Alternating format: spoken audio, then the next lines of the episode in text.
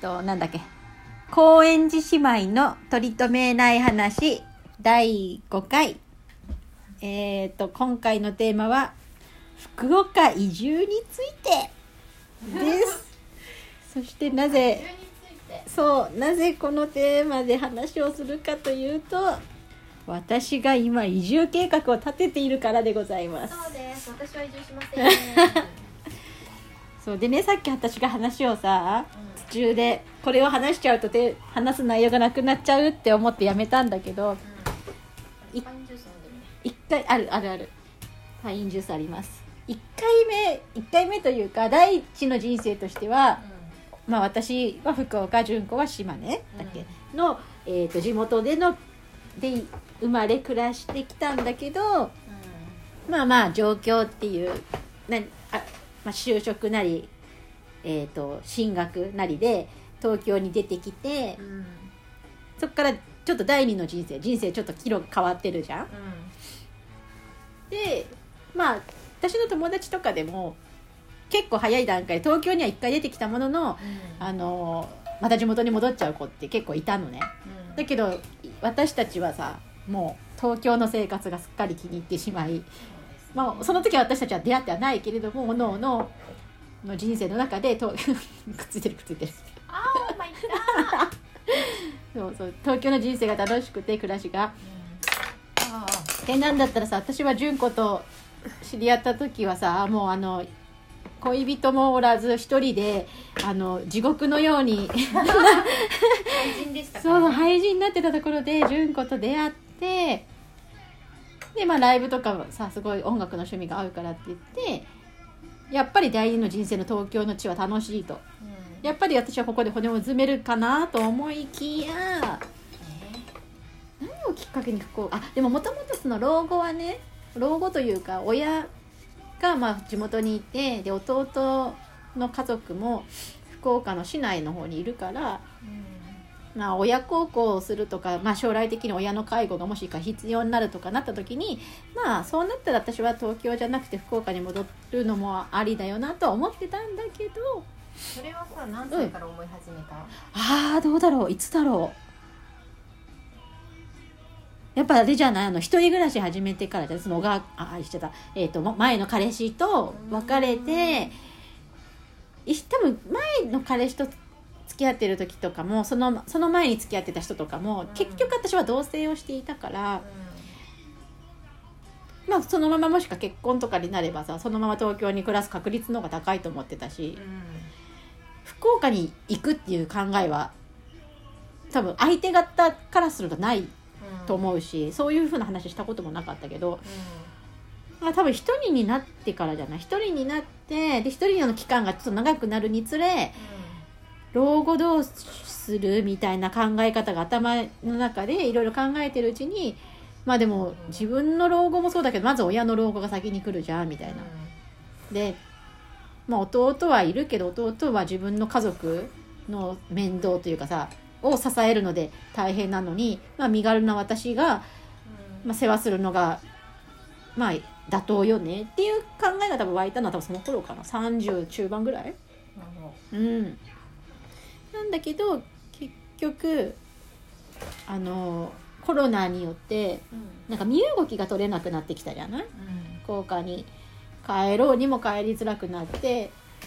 うやくなんかちゃんと年一は福岡に帰ろうとか親にちゃんと会って親との時間も楽しもうみたいなこうサイクルがここ数年できてたにもかかわらず行っちゃダメみたいな。福岡に行けないってなっちゃうとこれはちょっともともとがの生活基盤を近くにしておかないと今後またこういうふうになっちゃうっていうのもあるなとか。であと今一人で、まあ、さっきも話したけどさ別に今恋人がいるわけではないのでなんかこうなんか気軽にふっとふわっとした生活的な暮らしの中でさらっとするような会話をする相手が今いない中ですごい孤独感じるじゃない？別に一人暮らしがどうしても嫌だとかではないけど生活するのは一人でも全然生きていけるけど、やっぱもう一人ちゃんと家族とは言わないまでいけないけど、もっとこうふわっと会話ができるとかふわっと会えるような人みたいなのがいないってなった時にじゃあどうやって作る？って考えたらやっぱりもともといる家族が一番ふわっと会えたりとかするんだよね。だけど一緒に暮らすのは無理ってなったらあ福岡の市内にただ単純に住居を移すだけっていけるんだったら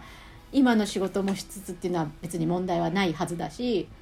いけんじゃねっていうところで物件を探し始めたら家賃は安いし、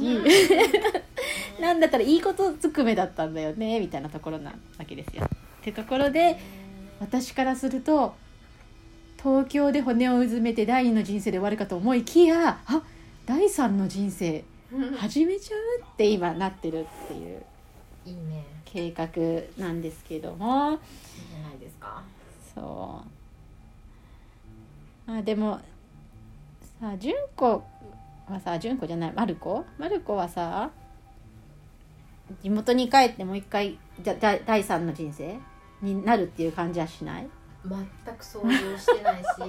そんなつもりは一切ない。まあそうだよね。今のところ予定してないし、うん親も、うん。あのもうそのつもりでいろいろ考えてるからうん。戻ってこない、なるほどなるほど。二人とも戻ってこないっていう。弟さんもこっちだもんね。そうそうそう、う。んうん。ででもいろんなことをこう進めているというか考えてるからなるほど。まあいろいろ会話をしてて、うん。まああんたたちがこう帰ってくるんならまた別の話だけどみたいな感じでこう言うけれどももうそれはないよねっていうのを前提にいろいろこう話をしてくる、ほどへえそうだし、まあ、現実的に、うん。あの帰ったとしても、うん。食に困るので、地元での就職ってそれは私も多分そう。だからそうん。こでまずつまずくから、うんちょっとないかな。そうなんだよね。うん。多分私もさその数年前に考えてた実家にもう一回戻るみたいな実家っていうかその地元の方地方,、まあ、地方とかね。っていうのは現実的じゃないねって考えたのはそこだった。私も、しうん。仕事を向こうで探すのは現実的ではないと思って。だ多分そこで今回じゃあなんで福岡の移住をなんか結構前よりも現実的に考え始められたのは始められたっていうか自然に考えがビジョンとして浮かびやすくなっちゃったのは多分仕事の関係でね、私が個人実況実主にフリーランスで、えっと家でずっともう仕事をしても何の問題もないしおそらく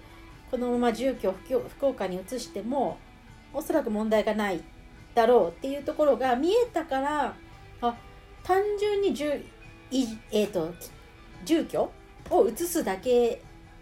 っていうことができるんじゃないってなったんだよね。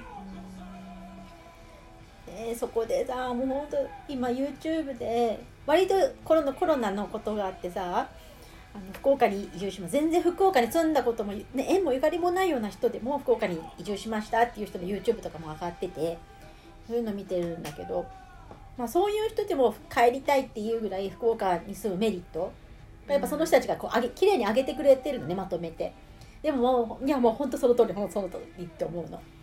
私は福岡の市内で暮らしたことはないけどでも福岡の市内に暮らすメリットってもう間違いなくそれだよねって思うことばっかりで。デメリット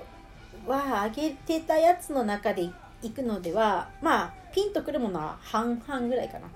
うん。まあ、それを例えば今日も見たやつの中で1個あったのがあの国国内線の空飛行機はあの空港は本当に近いから便利なんだけど意外と国際線が遠いって言ってたの。で私そうかって思ってたの。だって東京の方がさまあ羽田は一応国際線あるけどでも成田だったらめっちゃ遠いわけじゃん？みたいな。だから別に東京ももう国内国際は離れてるし